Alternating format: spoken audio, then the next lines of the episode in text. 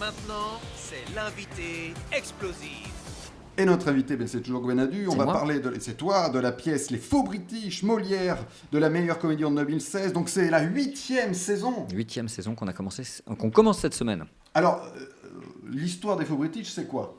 Avant qu'on passe un extrait, parce que sorti du contexte. on L'histoire des faux british, ben justement, pour ceux qui écoutent le podcast depuis le début, je m'ennuie souvent au théâtre. Et je vais voir un festival euh, au Fringe, Fringe d'Édimbourg, où là je me dis, euh, j'avais un nouveau projet de spectacle d'impro, je fais pas mal de spectacles d'impro, euh, j'essaie de faire court, pardon, et je me dis, tiens, cette troupe qui fait de l'impro, je vais aller la voir, c'est complet. Et ils ont écrit une pièce de théâtre, je vais voir cette pièce de théâtre, et je me dis, oh, je vais peut-être un peu m'ennuyer, mais ça, doit- ça va être rigolo. Et là, je pleure de rire comme j'avais pas pleuré de rire depuis que j'ai vu Jean Lefebvre quand j'avais 8 ans. On a honte, mais à 8 ans, on a le droit de rire de Jean Lefebvre. Mais oui. Ah si, à 8 ans, on a le droit, monsieur. Me regardez pas comme ça quand, on regarde ma femme 40 s'appelle Maurice. moi j'adore Jean Lefebvre, hein, donc même aujourd'hui j'en rigole. Non, non, mais bon, voilà, je pleure vraiment de rire. Ça m'a rappelé vraiment mes premiers fous rires de, de théâtre. Et c'est vrai, en plus, mon premier fou rire de théâtre, quand j'avais 8 ans au théâtre de Rennes, où j'avais vu Jean Lefebvre dans Je veux voir Miussoff, une pièce quand même très très bonne. Et, et, et je pleure à, à tel point de rire que je me dis, tiens, si euh, je faisais une adaptation et je rentre. Euh, J'en parle à Myrène Pradi avec qui je travaillais dans un spectacle d'impro qui me dit mais cette pièce est géniale que j'avais acheté le, le petit livret je lui fais lire elle me dit on, on- on l'adapte. Et puis voilà je fais court après.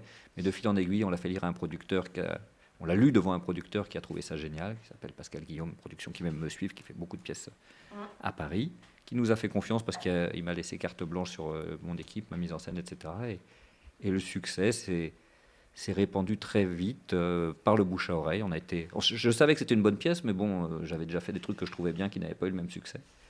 Et là, ça a été un vrai, un vrai succès populaire. Et le, le titre original, c'est The Play That Goes Wrong. Ouais, je trouvais ça dommage. Moi, j'adore la, la- la pièce. On n'y a pas changé grand-chose, mais je trouvais ça dommage de raconter que tout allait, tout allait mal dès le début. Maintenant, les gens le savent quand ils viennent voir les faux British, mais je trouvais plus intéressant de rester un peu plus mystérieux. Donc, euh, on avait appelé ça la- les faux British avec un sous-titre, une vraie comédie catastrophe, Donc, pour avoir un peu The, The Place That Goes Wrong en dessous. Et comme les auteurs à l'époque n'étaient pas les vedettes qu'ils sont devenus aujourd'hui en Angleterre, on a eu une certaine liberté, Liberté. de, de création qu'il est difficile d'avoir des fois quand on fait des adaptations. Et les trois auteurs, c'est Henry Lewis, Henry, euh, Henry Shields. Henry Shields et Jonathan Sayer. Ex- ex- Exact, qui sont des, des auteurs brillants, qui ont une petite trentaine, mais qui ont, euh, je dis ça maintenant que ça fait, ça fait 7 ans, qu'on- 8 ans qu'on les adapte, ils ont peut-être dépassé la trentaine, mais c'est des jeunes auteurs, une troupe de théâtre anglaise qui, euh, qui a déjà écrit euh, quatre pièces qu'on a adaptées. Que, oui, vous avez tout. alors, ils ont vu la version française? Ils viennent nous voir à chaque fois, pas tous, mais le, le- Jonathan, qui est un peu le, le chef de la, de la compagnie, vient à chaque fois et euh, il- on s'autorise des changements avec leur validation. Et euh, l'autre jour, j'étais assez fier parce qu'on a fait une pièce post-Covid qui n'a pas bien marché, faute de fréquentation. Euh, on s'y est pris un peu, un peu tôt, sans doute après le Covid. C'était dans la, dans la, Dans la cour des dans la grands. cour des grands, On oui. reprendra peut-être, là, il en, il en est question quand même, bref. Tout- je dis ça parce que un des auteurs vient un jour sans nous prévenir, on se dit merde, peut-être qu'il va pas aimer, il est venu, en plus euh, on n'était pas sûr, on était au début, la salle n'était pas très pleine, et il nous a fait un mail dithyrambique parce qu'il pouvait pas rester, il était en, en- en vacances à Paris avec son, son épouse, et donc il, il s'est éclipsé après, donc on- là on a été catastrophé en se disant il a détesté. Et on a eu un mail de, de félicitations où il m'a demandé s'il pouvait me voler une ou deux choses de mise en scène. Donc. Génial. Et, euh, et dans euh, la cour des grands, il y a Richard Gottener qui a fait une chanson. Oui, parce que ça évoquait justement les années 80 et, et- et 90, c'est un peu la publicité. Et du coup, euh, du coup j'avais demandé à Richard Gottener de nous écrire une chanson qu'il avait fait, qui nous servait de, de- de- de générique. Eh bien, j'ai un petit extrait des, des faux British. Monsieur, il est mort À quelle terrible tempête de neige Et l'assassin se cache forcément parmi nous. Un crime passionnel. Certes Mais un crime Mais je sais qui a commis ce crime ignoble Vous savez qui est le Charles Oui Qui? C'est... Alors, il y a- y, y un esprit de, de troupe. euh, oui, oui, oui, c'est une pièce, c'est une pièce chorale, enfin, c'est des pièces de troupe. Ce que j'avais beaucoup aimé dans cette pièce et dans, dans tout ce qu'ils écrivent, c'est qu'il n'y a pas vraiment de premier rôle. Enfin, c'est des pièces euh, Chorale, qui- comme on dit. Voilà, qui ne marchent qu'avec l'échange euh, collectif qui, qui a cette énergie sur un, sur un plateau de théâtre. Et, et c'est dur d'adapter euh, ces pièces et l'humour anglais? Ben, c'est pas dur dans le sens où vraiment quand j'ai proposé à Myrène d'adapter ça, déjà on a des, parcours qui se complètent un peu sur ce qu'on peut adapter. Et en plus c'est des choses qu'on fait pas par intérêt.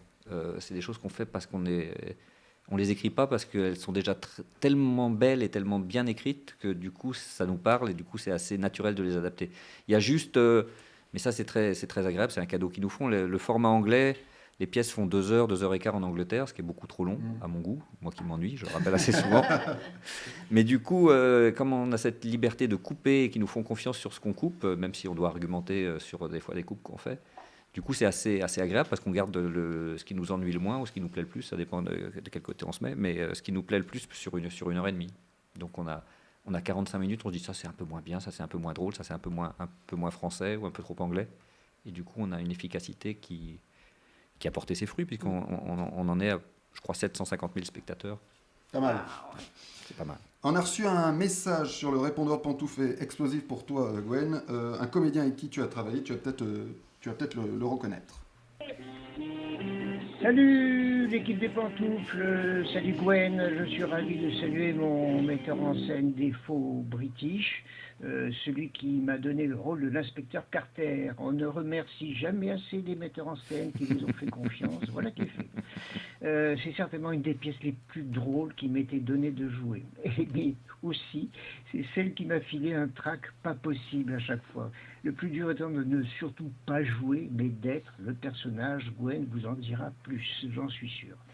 Voilà, je profite euh, d'être là pour demander à Gwen, maître d'œuvre au théâtre, mais grand cuisinier, de donner à l'antenne ses recettes secrètes, parce qu'il manie le bilic mieux qu'Hugo Rollinger, il fait lui-même son pain, ses nonnettes, évidemment ses crêpes aux galettes bretonnes.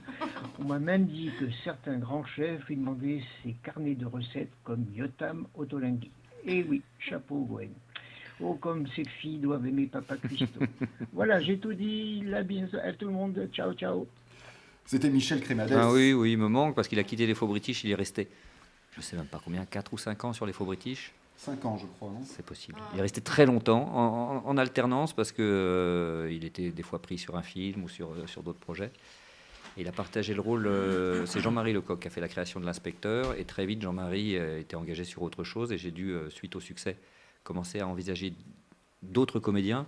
Et j'ai toujours voulu, quand j'ai pris des nouveaux comédiens pour, ce- pour cette pièce, pas prendre une sorte de doublon qui ressemblait en étant moins bien. J'ai pris des, personnages et des, physiques, des personnalités assez différentes qui à chaque fois ont enrichi le rôle et ont- l'ont amené aussi ailleurs, euh, chacun ayant nourri la pièce de sa personnalité en gardant des petites choses. Donc aujourd'hui, on en doit être au 5, 6e inspecteur qui s'est nourri des, des, 5, inspecteurs précédents. Mais enfin, tout ça pour dire que ça a été un grand plaisir de, de travailler avec Michel et qu'il a, décidé d'arrêter. Mais il faut bien que des histoires aussi longues euh, s'arrêtent. C'est déjà très beau. Il reviendra peut-être.